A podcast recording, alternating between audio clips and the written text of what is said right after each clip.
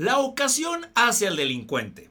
Es decir, para que haya un robo es necesario no solo un ladrón motivado por robar, sino un lograr idóneo, objetos de valor atractivos y sobre todo un plan que parezca infalible. En el episodio de hoy te contaremos de dos robos contemporáneos que no vas a poder creer. Te adelantamos, ambos engañaron a un país entero.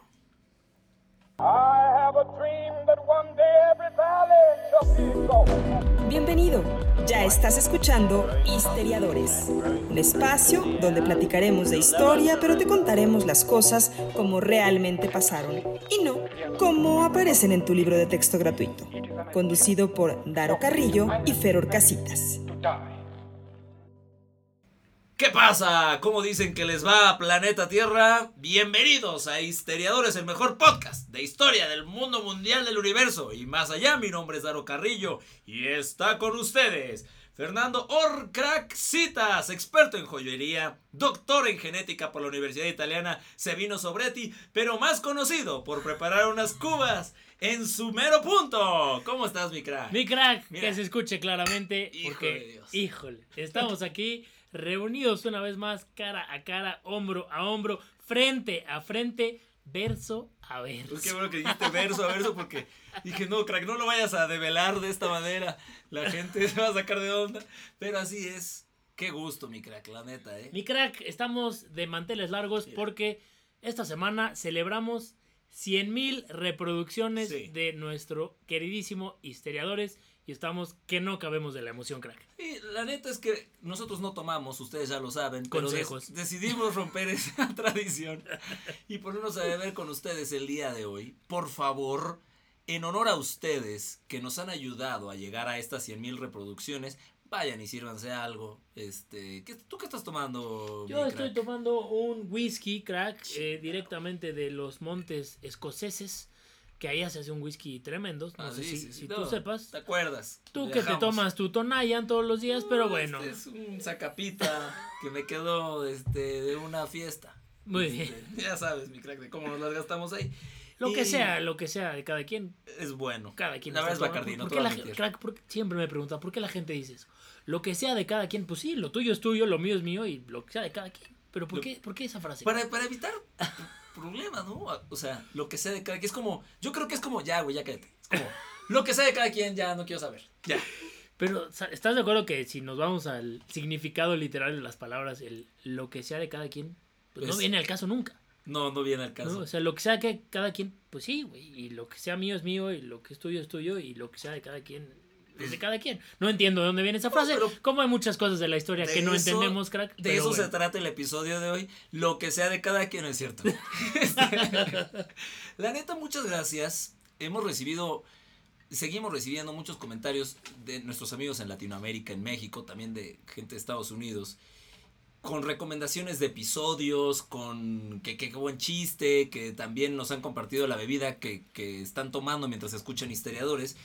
Y no pensamos que en menos de un año, en menos de terminar la primera temporada de Historiadores, ya pudiéramos estar hablando de 100.000 reproducciones y la neta es pues muy motivante, ¿no? Que la gente esté así de comprometida, que esté cada, cada 15 días como esperando el episodio, la neta nos emociona muchísimo. Sí, es algo que no veíamos venir, pero ni desde el principio del episodio ni del programa nos tiene muy contentos el hecho de que nos escuchen, y pues la interacción que tenemos con la gente crack nos recomiendan temas, nos involucran, eh, constantemente recibimos mensajes de por qué no hablan de esto, por qué no hablan de esto otro, vean esta historia que me encontré, deberían de tocar este tema y eso pues la verdad es que nos mantiene motivados y sabemos que historia hay para aventar para arriba, pero muy contentos crack de 100 mil reproducciones. Saludos mi crack y saludos por ustedes. y por eso, nada más por eso, vamos a brindar hoy.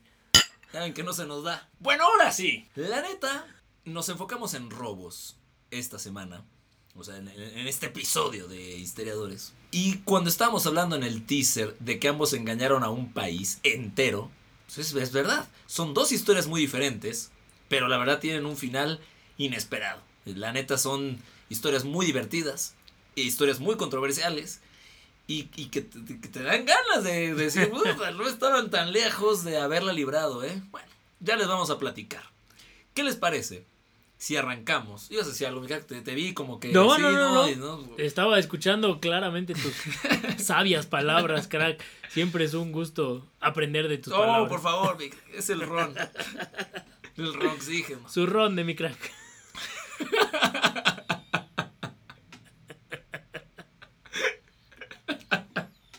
Así no se puede. Así no se puede. No hemos iniciado. Carajo. Bueno. 2009. Abbas y Hassan O. Ahorita les decimos qué show con eso. Son hermanos gemelos de origen libanés y presuntos autores de algo llamado por los alemanes como el robo del siglo. Se han burlado de la justicia de este país y están en libertad. Pero si quieren saber qué, por qué, qué- de qué rayos están hablando, nos tendríamos que remontar al 25 de enero del 2009, mi crack. Es correcto, uno de los robos más espectaculares en la historia policial de Alemania, ¿no? Eh, pues y siempre- europea. europea, de Europa, ¿no? Eh, en general.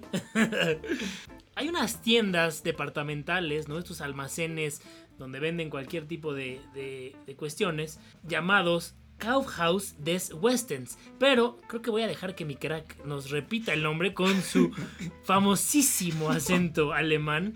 Así es, mi crack. Como diría nuestro amigo Hitler, el Kaufhaus des Westens. Nadie mejor que mi crack para Se platicarles robaron. del nombre de estos almacenes, ¿no? Eh, ejemplos como las Galerías Lafayette en Francia, el Corte Inglés en España, Liverpool y el Palacio de Hierro en Este, México. Viana, que en paz descanse. Harrods, ¿no? Exacto. Harrods en Inglaterra. Justamente, crack, me quitaste las palabras de la boca. Harrods en Inglaterra, eh, del cual el dueño, pues era el papá del fallecido Dodi Al-Fayed, que ya mencionamos, ¿no? En su momento en algún episodio. Eh, bueno, en, en- en general, eh, este tipo de tiendas departamentales en donde venden.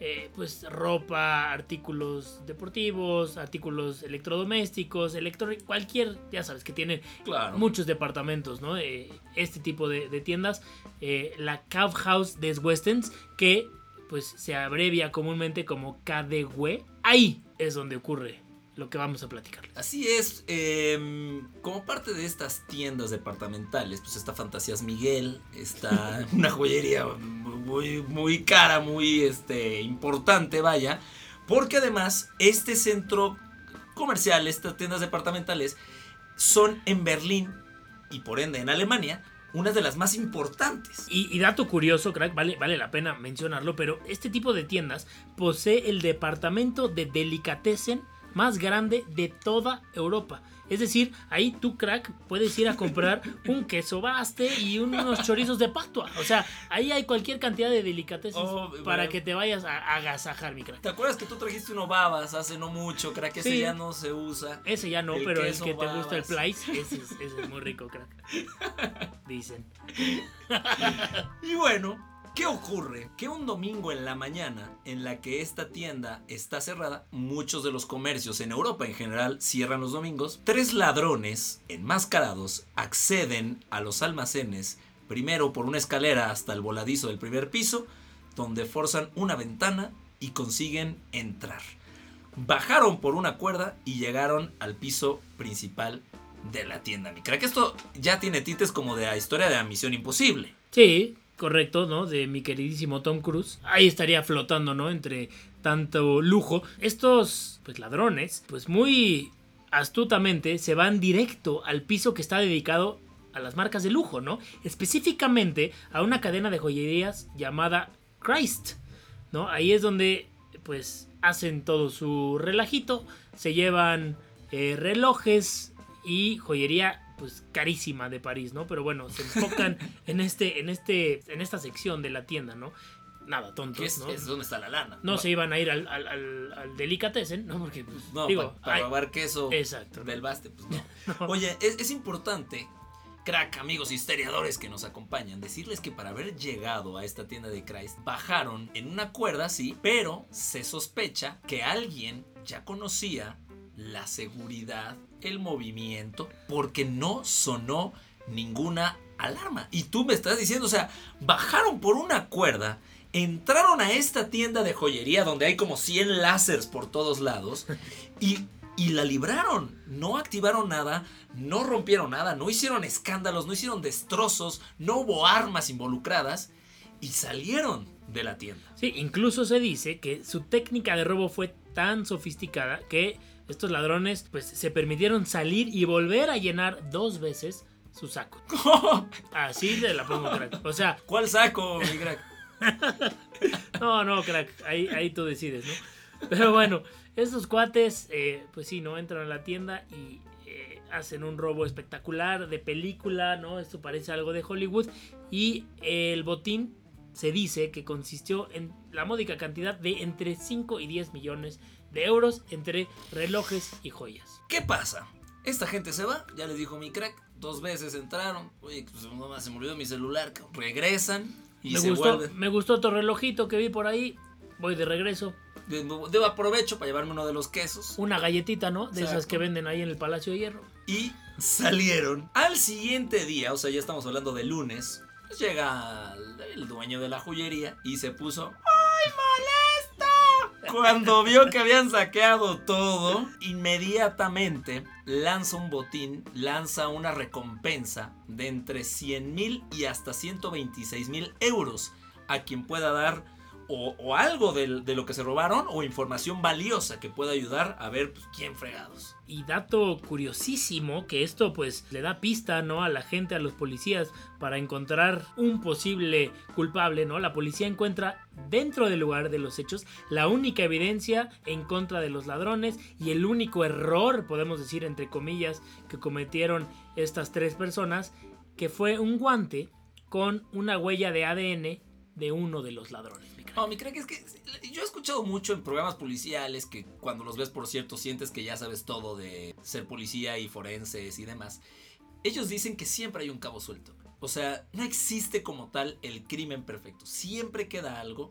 Y en esta ocasión fue un guante que entre las marcas de ADN y un poco de sudor, pues pudieron abrir la puerta a saber quién fue. Y es increíble, ¿no? Que un descuido así de chiquito, o sea, Está, estamos hablando, amigos que nos acompañan, de que estos tipos subieron por una escalera un domingo en la mañana sin que nadie los viera.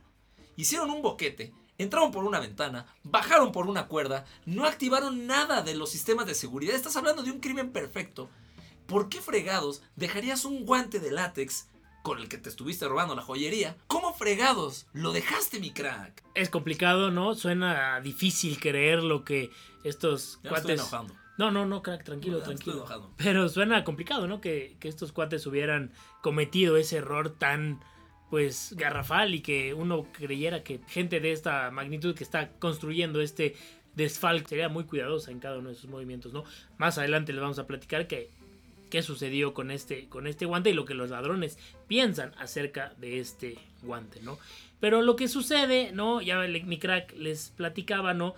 Dos de los tres ladrones que entraron a robar eran hermanos. Y eran hermanos gemelos, ¿no? Llamados Abbas y Hassan O. ¿No? De origen. Oh. O sea, ¡oh! Oh. Eh, hermanos gemelos de origen libanés y, bueno, presuntos autores del robo en Alemania. Eh, cabe aclarar que ya habían sido fichados por la justicia alemana eh, por varios delitos menores en eh, contadas ocasiones previas a este delito, ¿no? Eh, contaban ya con un amplio historial delictivo y, bueno, aquí nos vamos ya al meollo de la historia, Es crack, que porque es increíble eso. es increíble lo que sucede una vez que detectan el guante y que lo empiezan a analizar, empiezan a analizar el ADN de los ladrones, pues resulta que eh, el código genético de ambos gemelos es exactamente idéntico. Eso está muy cabrón. Eso está muy difícil. Imagina que llegan a la computadora, el servicio policial alemán, y, cuando meten el guante le salen dos personas. Que precisamente son dos de los implicados. Estos tipos entraron, está en cámara, si hay video. Estos tipos entraron enmascarados. La complexión física sí se parece a la de ellos, pero tampoco se ve la cara. Y finalmente, la computadora muestra dos personas. Crack, la fiscalía no sabía qué hacer. Y aquí se desata la primera pregunta. ¿Se puede tener la misma huella dactilar? Porque se supone que esto es lo único que te puede hacer diferente a cualquier persona del mundo, mi crack. Y aunque no lo crean amigos, sí hay algunos episodios en la historia donde ha habido gente que tiene la misma huella. De ese porcentaje tan chiquito, imaginen que estos, estos tipos pertenecen al 0.00002 de la población mundial que pueden tener la misma huella dactilar. O sea, es una situación dificilísima, mi crack. Sí, no, bueno, es por eso que este suceso lo hace especial, ¿no? Y es, es algo muy particular lo que sucede en Alemania, por lo que ya comentas. Es importante aclarar que las autoridades están absolutamente convencidas de que ambos hermanos fueron los ladrones, ¿no? También es importante aclarar que según ellos, según los gemelos, eh, bueno, ellos fueron aprendidos, fueron detenidos, pero por tan solo tres semanas, ¿no? Después, eh, según ellos, el guante que eh, al final terminan por encontrar la policía fue alguien que quiso dejar una pista falsa intencionalmente, según los gemelos, y también dicen que ellos no estuvieron en Berlín el día que ocurrió este desfalco. Está, está muy cañón. La policía se topa con esta situación y los tiene que dejar libres. La policía está segura, ¿viste? O sea, la, la policía sabe que es uno de los dos. Pero si solamente hay un guante, ¿a quién culpan? O sea, yo, hermano uno, digo, fue mi hermano, y él dice, fue mi hermano. Ahí están las pruebas. Y ahí está el guante, hazle como quieras. Y, y, el otro dice lo mismo. Y como no hay manera de saber quién fue, los tienen que dejar libres a los dos. Eso es lo que ocurrió. La policía sabe y los tuvo que dejar libres a los dos. A los dos los dejaron libres y bueno, esto es lo que hace bien interesante esta historia. Hasta ahora nada se sabe del tercer implicado en el robo, del que les platicábamos en un principio. Eh, la policía cree que también pues fue el cerebro de esta operación y no hay paradero alguno de este tercer personaje ni tampoco de el millonario botín que lograron robar. Yo siempre he pensado que si tú trabajas en algún lugar te puedes dar cuenta de los puntos ciegos que tiene. O sea, tengo un amigo que entró a la final de Copa del Mundo sin boleto en Brasil. ¿Cómo? Porque estuvo durante los demás juegos y me dijo, en el último juego yo ya sabía, en, en, esta puerta no hay seguridad. Y tú puedes entrar caminando como si nada y te sientas como si nada. No, como que te sientas, crack. No, espérate. No, bueno. Como que como pa, si nada. Bueno, mi uno crack, se fija, uno se fija. Uno, no en donde sea. No, no sé tú, No pero yo no. Yo sí me fijo. Pero, pero se puede. Tú y yo, que hemos estado en eventos, por ejemplo, en el Palacio de los Deportes. No, no. hemos- Por Digo, eventos. quise decir, este, en la En casa de la ópera. En Buckingham Palace. no en el Palacio de los Deportes que está cerca del aeropuerto de la Ciudad de México. ¿Te has dado cuenta de, bueno, aquí hay un punto flaco, aquí si entra alguien con un camión nadie dice nada? O sea, ¿sabes?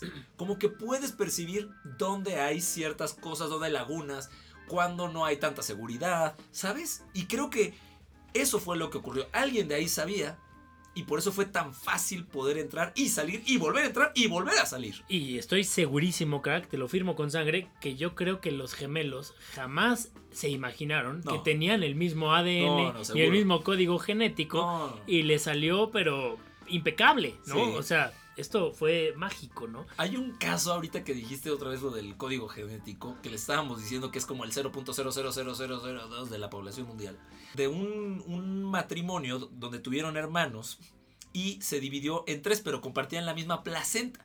Entonces, simplemente salieron tres personas idénticas, tres, tres clones salieron.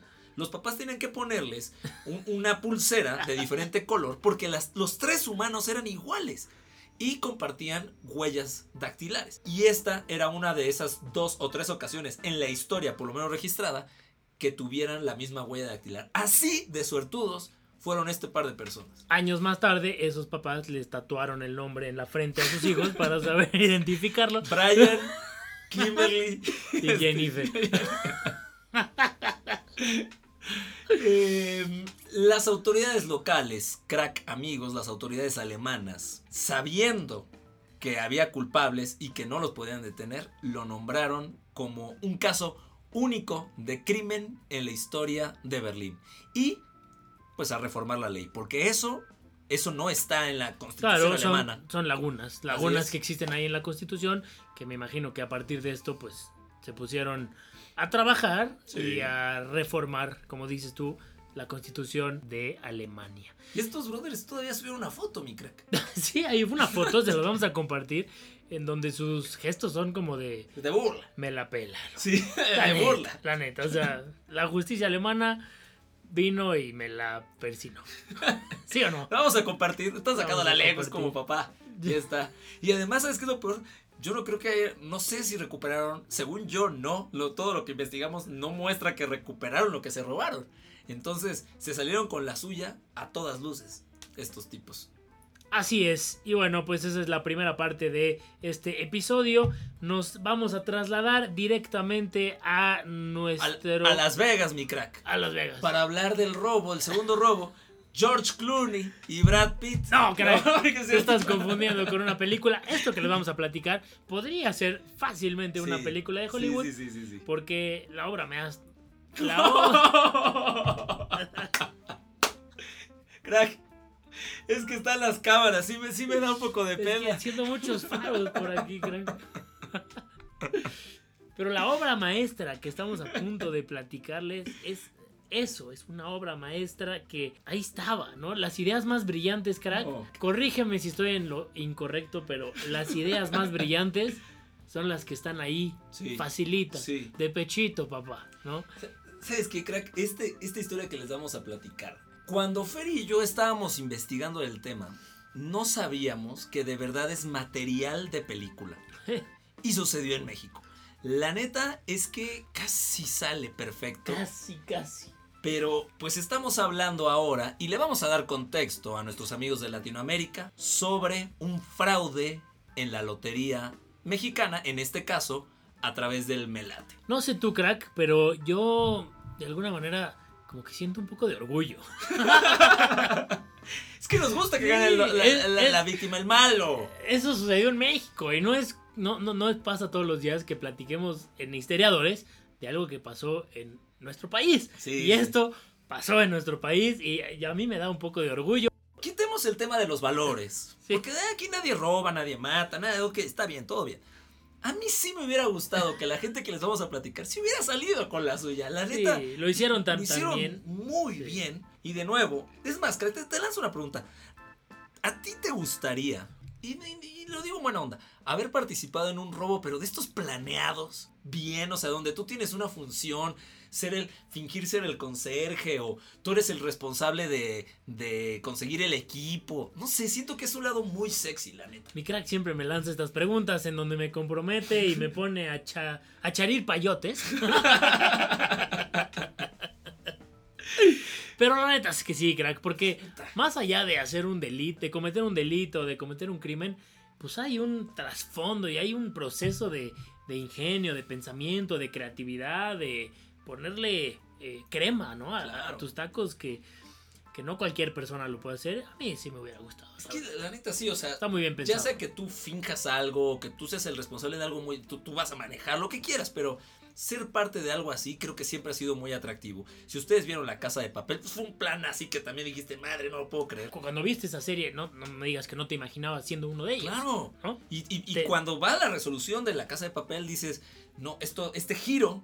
Es la planeación de la que estamos hablando. O sea, esto no, yo no me lo hubiera esperado ni se lo esperó la policía. Y lo mismo pasó, estábamos bromeando con lo de Ocean's Eleven, el robo este en los casinos, donde toda la gente tenía una función en particular. Es que creo que ese es el chiste de ese, de ese tema de películas, de esos libros, de esas series, ¿no? En donde te hacen sentir que tú pudiste haber sido uno de ellos y la jugosa recompensa, más allá del dinero, sino del, del yo fui parte de la idea, de la planeación, pues es lo que hace a estas historias grandiosas, ¿no? Pero y bueno, esto ocurrió acá. aquí ocurrió, Esto ocurrió. en nuestra queridísima Ciudad de México, ¿no? En el año del 2012, hace pues escasos 8 años. ¿Del año 2012? 2012. Ah, sí, sí, sí, sí, 2012. Sí, crack. Estamos haciendo lo correcto. es, es- es el año anterior al 2013 y posterior al 2011. Claro, Para y que te sí. sitúes en tiempo y espacio y no haya ninguna duda. Es el Ron ahora sí hablando por mí. Ustedes dispensen.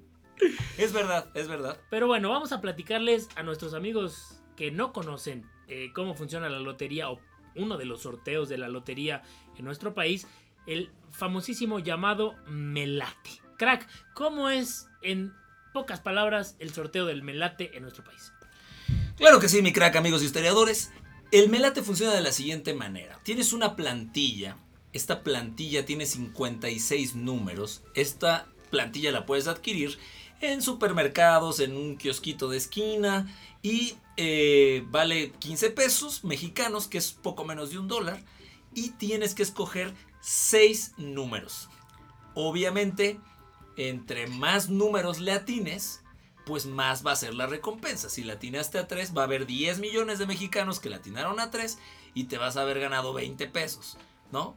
Pero si le atinaste a todos, pues no lo olvídate. Sí, no, el premio mayor es si le atinas a 6 números, si hay más personas que le atinaron a 6 números, que es complicadísimo, las posibilidades son mínimas, pues se reparte el premio entre el número de ganadores. Para que ustedes imaginen, en el sorteo está como una bola dando vueltas y bajo la presión de aire lanza seis pelotitas de las que están girando y, en, y aparecen ahí en pantalla. sí, es, es, una especie de tómbola donde hay muchas pelotitas o 56 pelotitas y que están, están echando aire, están flotando ahí y en algún momento en, hay como una especie de seis tubos en donde pasa una bola por tubo y ahí es donde se escogen aleatoriamente esos seis números. Hay, hay una adicional que se llama la revancha, donde puedes participar, metes un poquito más de dinero y le tienes que atinar a un poquito más de números y obviamente en caso de que la tienes, pues la, la millonada es aún mayor es aún más complicado. Y todavía hay revanchita donde todavía le puedes tratar de atinar a otros números. Así es más o menos como funciona. Y estos sorteos se llevan a cabo en México los días miércoles por la noche y los días domingo. ¿no? O sea, hay dos sorteos por semana. Y lo que sucede es que se transmiten a través de cadena nacional, ¿no? El sorteo dura 5 o 6 minutos. Y bueno, vamos a platicarles un poquito cuál es la dinámica de este sorteo también para, pues, para entender más adelante cómo funciona cómo, fue la historia de, este, de esta estafa. está tremenda. Está tremenda, ¿no? Vámonos directo al 22 de enero del 2012, cuando sucede esta estafa, porque trabajadores de pronósticos, pronóstico es como esta subdivisión de la Lotería Nacional, eh, el 22 de enero era un domingo y a las 17 horas, funcionarios de pronósticos y miembros de una compañía llamada Just Marketing, encargada de pues la producción de todo este sorteo, ¿no? Y de que las cámaras y de que se filme bien. Y esto es, es, un sorteo que se graba con media hora de anticipación de que salga al aire. Sí, este programa se transmite en cadena, este programa, este sorteo se transmite en cadena nacional y Just Marketing, esta empresa que les menciona mi crack, ¿qué onda? Les voy a decir porque sí juega un papel importante. Pronósticos contrata a Just Marketing y eh, nada, esta empresa tiene sede en Guadalajara y en la Ciudad de México y trabajó con un contrato directo sin licitación. Ya desde ahí sabes que algo turbio viene, ¿verdad? La persona responsable se llama Adolfo Blanco Tato. Just Marketing fue contratada primero por nueve meses para ver si jalaba y iba a recibir un pago de 20 millones por este servicio. Obviamente al manejarse una cantidad de dinero tan grande, pues sí hay una responsabilidad muy fuerte. ¿Qué pasa? Que la empresa cumplió su chamba, lo iba haciendo muy bien, pero la Secretaría de Hacienda y Crédito Público ordenó el cese inmediato de Blanco Tato. Algo le habrán encontrado y el chiste es que entra él, que era exdirector del Instituto de Seguridad y Servicios Sociales, o sea, el ISTE, conocido aquí en México, Jesús Villalobos. Él se queda de interino en Just Marketing y empiezan a correr gente. Empieza a quedarse él como el gran responsable sin tener a mucha gente abajo de él revisando. Bueno, amigos, en este momento de la transición es cuando ocurre este fraude. Es correcto porque el 22 de enero del 2012 funcionarios de pronósticos y de esta compañía que ya les platicaba mi crack, pues se juntan, ¿no? En el estudio de grabación en donde todos los miércoles y todos los domingos grababan previo el sorteo del el melate, ¿no? Se juntan y en un cuarto alterno, en un cuarto detrás del, del estudio principal, pues deciden grabar un sorteo falso, mi crack, ¿no? Agarran... ¿Cómo eh, fregado? ¿Cómo fregado, crack? Mira, te voy a platicar aquí cómo sucedieron las cosas, porque aquí te contamos cómo, realmente, pasaron, las cosas. mi y salud, mi crack, están. De una vez. bueno, estos cuates, ¿no? Eran eh, cuatro funcionarios de pronósticos, dos funcionarios o dos trabajadores de Just Marketing utilizan estas máquinas de aire comprimido, las urnas de plástico en donde venían las esferas, las esferas rojas, las esferas blancas, ¿no? Porque las esferas rojas corresponden al sorteo de Melate y las esferas blancas corresponden al sorteo de revancha, ¿no? Y ellos graban en un cuarto alterno un sorteo falso, ¿no? En donde, pues obviamente, escogen ellos eh, de manera aleatoria los números que van a, a, sortear. Es muy curioso porque después hay cámaras y hay evidencia de que una vez que terminan de grabar este sorteo falso, los seis involucrados salen a la calle y salen de este edificio en donde se lleva normalmente el sorteo. Crack, ¿a dónde crees que salen después de haber grabado ese sorteo falso? Mira, Craig, si me estás diciendo que de entrada el sorteo es grabado, de entrada, siempre. Sí. Y segundo, que ellos tuvieron que grabar antes, me estás hablando de que tienen una ventana de tiempo muy corta, ¿no? Antes del sorteo. Sí, bueno, es importante aclarar que el sorteo real, ¿no? Eh, se graba, pero se graba una vez que se cierra completamente cualquier posibilidad de tú poder meter, participar, participar o, meter un boleto, ¿no? los boletos y el, sorteo se cierran a las 8.30 de la noche, el sorteo se graba a las 9.30 de la noche y es transmitido a las 10 de la noche. O sea, hay una eh, diferencia de media hora, pero estos cuates lo graban a las 5 de la tarde, a las 6 de la tarde salen a la calle y ¿sabes a qué salen mi crack? A comprar boletos con los números que habían escogido en el, en el sorteo falso. Increíble. Salen todos del edificio sabiendo que tienen media hora para ir a un kiosco a llenar sus números y participar. Genios, la neta, genios. Sí, sí, sí, brutal. Sara Solórzano fue fundamental. ¿Quién es Sara Solórzano? Es la edecán. Es la edecán y ustedes pensarán, pues ella qué tiene que ver. Bueno, se tuvo que memorizar y se tiene que ver real porque ella es parte de la grabación del engaño. Ella es una de las seis personas que salen, como estaba mencionando mi crack, y tuvo que memorizarse los números y tuvo que verse real porque ella estaba en pantalla a nivel nacional. Claro, lo que sucede es que cuando ya sucede el sorteo, entre comillas, real, ¿no? El que sí sucedió y es importante aclarar que fue ante la interventora de la Secretaría de Gobernación. Esto es clave. Esto, es clave, ¿no? Porque la interventora, la interventora de la Secretaría de Gobernación, la que da fe y legalidad, Chabelo me ha hecho muy bien porque me hace acordarme de cómo es la frase. Pero ella estuvo ahí, ¿no? Y estuvo presente. Y es eh, importante aclarar esto porque lo que sucede, y voy a intentar que se lo visualicen de manera gráfica, ustedes están viendo la pantalla de la tele y lo que normalmente sucede es que la pantalla se parte en dos de manera horizontal.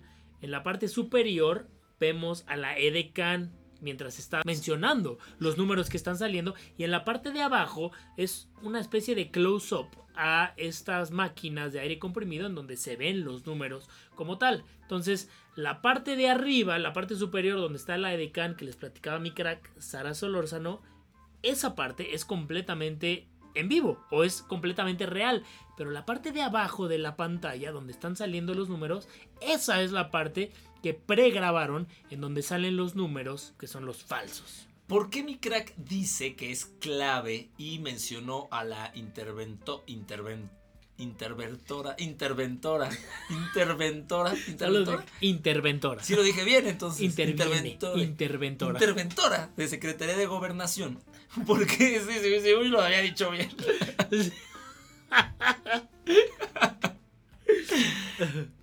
Porque este sorteo se hace físicamente frente a ella. Eso es lo que ocurre en cualquier sorteo.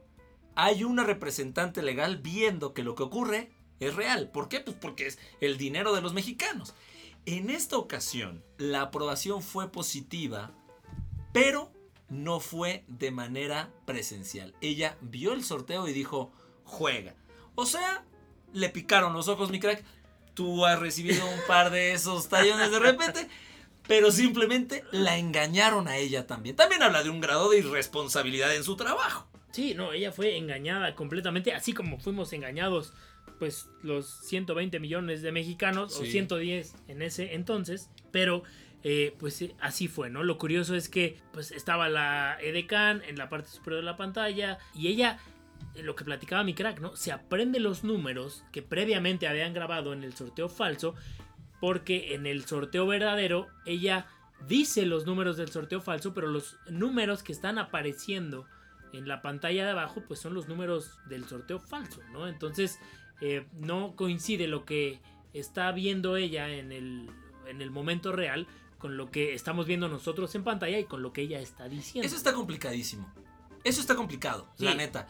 O sea, imaginen que ella tiene que leer unos números que no son los que está leyendo. Es como yo te digo, di 4 y está el 7. O sea, no es, es un tema de verdad de, estarlo, de estarlo practicando, de estar muy consciente y no es una tarea sencilla, crack. Y lo hizo dos veces, crack. Porque en este sorteo hay tres sorteos, ¿no? Es el sorteo Melate, el sorteo Revancha y el sorteo Revanchita. Ella hizo esto en el sorteo Melate y en el sorteo Revancha. Y en el sorteo Revanchita ya fue un sorteo real, ya fue lo que estaba sucediendo en vivo, ¿no?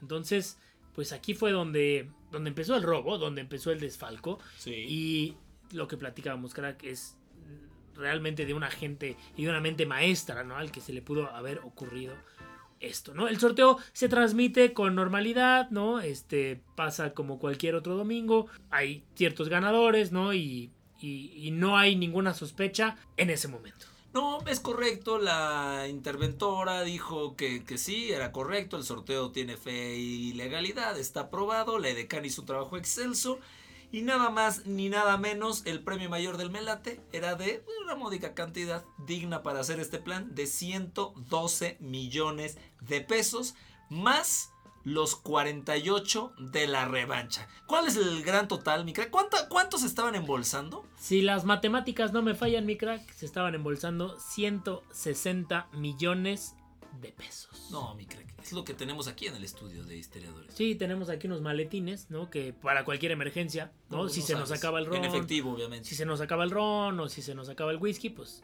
aquí lo utilizamos. Y bueno, mi crack. Hasta aquí, quiero hacer una pausa aquí. Aquí sale perfecto todo. Engañaron a la interventora, engañaron al pueblo mexicano.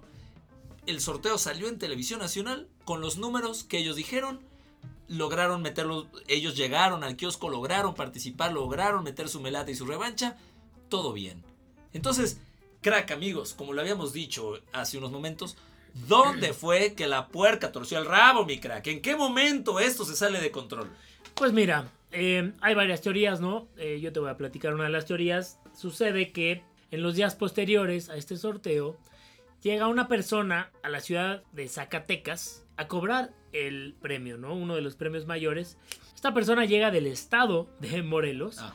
Lo cual hace pues un poquito de ruido, ¿no? Porque una persona de Morelos llegaría a cobrar a Zacatecas. Para la gente que no ubique a lo mejor el, bien el mapa de la República, eh, Morelos está como hacia el centro y Zacatecas está hacia el noroeste de México. Entonces, ¿por qué fregados tendrías que ir a cobrar un premio una ciudad de millones de pesos tan lejos. Sí, y, es importante aclarar que cuando una persona gana este tipo de premios, ¿no? El premio mayor, eh, la lotería, el melate, pronósticos, siempre va un representante de pronósticos o de la lotería a acompañarla o acompañarlo para eh, pues dar fe y legalidad, se firman actas ante notario, ¿no? Es todo un proceso legal el hecho de ganarte un premio tan grande, ¿no? Entonces, eh, cuando llega esta persona a cobrar, pues le hacen ciertas preguntas de rutina, ¿no? Eh, de, que había ganado. Entonces em, es aquí cuando empiezan a, saltar ciertas dudas, ¿no? De por qué esta persona venía de Morelos. También esta persona llega sola, ¿no? Y argumenta que su esposo se quedó en el hotel porque tenía cosas más importantes que cobrar 160 millones de pesos, ¿no? Entonces hay ciertas cositas ahí que empiezan a brincarle a la autoridad y a los representantes de la Lotería Nacional y aquí es cuando empiezan a dudar de que se haya hecho el sorteo de manera regular. Claro, Ani Castillo, coordinadora técnica y jurídica de pronósticos, dijo que algo raro estaba sucediendo. Además del cobro este raro en Zacatecas, pues también los empleados de Just Marketing ya no acudieron a trabajar. Al día siguiente. Eso es lo, el que lunes. Yo, es lo que yo digo, es como, ya tenían todo planeado. ¿Por qué renunciarían todos al bueno, no renunciaron, simplemente no se presentaron, desaparecieron. Es como haber dejado un guante con ADN claro. en las tiendas de Berlín. Sí, así es. La verdad es que Esto hizo que en marzo se solicitara a la PGR, Procuraduría General de la República, que investigaran este sorteo donde, pues sí, encontraron que se trató de una grabación. Sí, efectivamente, y uno ve los videos, igual se los vamos a, publicar ahí en las redes, y es, es, muy, muy poco perceptible, pero sí se alcanza a ver cuando hay estas diferencias entre lo que está sucediendo en la pantalla inferior y lo que está sucediendo en la pantalla superior. Hay ahí ciertas discrepancias, ¿no? Al final de cuentas, en el año 2013, el director de una subdirección de pronósticos el director de Progol y de ProTouch, José Luis Jiménez, es detenido. En el año 2014, Héctor Hugo López Jiménez, ex subdirector de concursos y deportes de pronósticos, también es detenido. En el 2015, Carlos Alberto López Martínez, quien era el responsable de pesar las bolas, crack. No, esa era su chamba. Imagínate su chamba. mi crack. El chiste era pues pesar que todas las bolas que estaban dentro de la, ah, de la urna. aclaras, mi crack, porque dentro de la trabajo tan complicado. Imagínate. Oye, no sabía, fuera de, fuera de ya fuera de broma, no sabía que había una persona responsable del pesaje de las bolas. Pero hace sentido. No, sí, sí lo hace. Hace mucho sentido. O sea, Imagínate que una bola pese menos que otra, pues es la primera que va a subir. No, no, totalmente. Hace todo el sentido. Solo no me imaginaba que existiera un cargo, así como tú eres el responsable de que todas las bolas pesen lo mismo. ¿Y a qué te dedicas tú, mi queridísimo Jiménez? No, pues yo peso. Peso bolas. Agarro bolas todo el día, checo que sean del mismo peso y. Me la paso de bolas. Me la paso de bolas. En fin, ¿no? Al final de cuentas fueron cuatro los detenidos. También a Sarita Solórzano la agarraron, a Ledecán también me la agarraron. De las principales ahí. El floor manager, pues a todos, había mucha gente involucrada, en total 12 detenidos. O sea, 160 millones entre 12 no, no es un mal premio. Había gente de pronósticos de la empresa esta que les mencionamos, este, hubo yo no sé por qué no fueron con la interventora. Imagínate, 20 milloncitos porque simplemente no haya ningún. O igual y sí, mi crack. Y no está aquí embarrada, pero. sabemos. Que ella haya aprobado de manera pues, virtual, no presencial, pues la neta es algo muy irresponsable. Sí, quién sabe qué haya pasado ahí. Al final de cuentas, lo que nos interesa aquí es que la historia es espectacular, es que la mente maestra detrás de esto se merece un premio. porque en cárcel, pero pues, es como decíamos hace rato, crack, es encontrar la laguna dentro de este tipo de cuestiones y ellos la encontraron por poquito, por poquito y le sale. Eh, pero bueno, pues al final de cuentas estas historias causan polémica y son las historias que nos encantan y que nos gusta platicarles aquí en Histeriadores. Así es. A partir de ese momento, por cierto, mi crack, ya todos los, todos los sorteos, todos los, los, premios de pronósticos, el melate y la revancha y revanchita y revanchitita, todos son en vivo. Ya no hay el desfase de unos minutos, ya todos son en vivo y está todo mundo, la, todo mundo, la policía, Jesús Cristo, todos están ahí para asegurarse de que es legal los sorteos.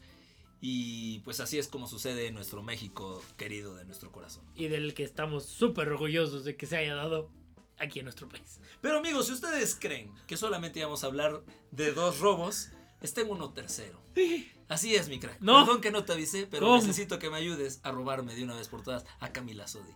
Camila, por favor, si me estás escuchando, por favor, ya, Camila, ven. Si no, vamos a tener que hacer por ti. Y alguien va a hablar de este gran robo cómo desapareció. Y la inteligencia de estos dos cracks va a estar detrás de ese proceso en donde tenemos que robarle el corazón a Camila Sodi. Para mi crack. Se lo merece. Ah, mi crack, gracias. Por favor, crack.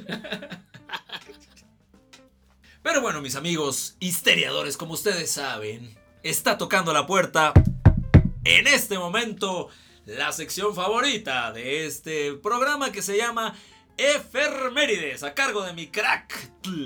Efectivamente, crack, nos vamos con las efemérides de un 9 de febrero de 1900, porque el tenista estadounidense Dwight F. Davis funda el campeonato mundial anual que lleva su nombre, la Copa Davis. Esta competencia internacional de tenis, que es organizada por la Federación Internacional de Tenis, donde se enfrentan equipos nacionales conformados por cuatro jugadores eh, designados por la Federación Nacional Deportiva de cada país. Sí, lo, importante es que este señor ayudó a hacer esta estructura de, competición internacional y donde para el ganador él había donado su el trofeo que él ya tenía. ¿Crees tú lo hubieras donado? Yo creo que sí. No, no, no, no, yo no, creo que crack. sí, no, yo que voy a andar donando eso. Bueno, Aparte es un trofeazo. sí, sí, sí, es, sí, es, sí es. Oye, bueno, el formato vale la pena platicarlo, ¿no? Cómo funciona este formato. Es como, para el, para el mundo del tenis, es como el mundial Sí. fútbol, ¿no? Nada más que este mundial se lleva a cabo cada año, ¿no? Sí. No es cada cuatro años. Y el formato es, se juegan tres partidos, ¿no? Dos en modalidad individual o dos singles y uno en modalidad, pues, compartida, ¿no? Esta modalidad de dobles. Eh, y de los jugadores no puede uno repetir en otra modalidad, ¿no? Si ya jugaste un singles, ya no puedes jugar en el dobles. Y si ya jugaste en el dobles, no puedes jugar en el singles.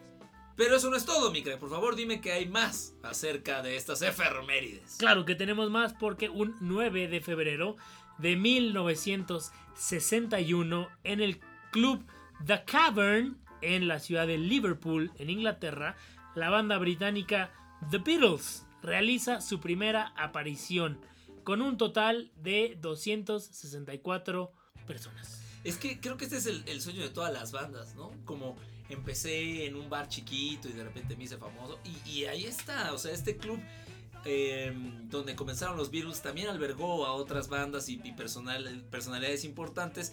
Queen, los Rolling Stones, este, de Kings, Elton John y más recientemente la arrolladora banda Limón. Ahí, ahí empezó en Inglaterra esa arrolladora banda. Este, pues es como lo que sucedió con Apple, ¿no? Y con Steve Jobs, esas típicas compañías que pues empezaron en un garage, ¿no? Eh, Eh, nosotros el primer capítulo de Historiadores lo grabamos en un garage para ver si nos da un poquito de suerte. Pero bueno, debido al éxito rotundo que hemos tenido, parece que, que fue una buena, una buena acción, ¿no? una buena Eh, apuesta. Los Beatles, ¿no? Es la banda con más discos vendido en la historia, con 271 millones en ventas certificadas y entre 500 y 600 millones en ventas estimadas. ¿Cuál es tu canción favorita de, de Beatles, mi crack? Ay, híjole, yo creo que Get Back. Get Back me gusta, tiene mucha onda, tiene mucho feeling, Feeling. ahí, ¿no? Me, me gusta T-Crack.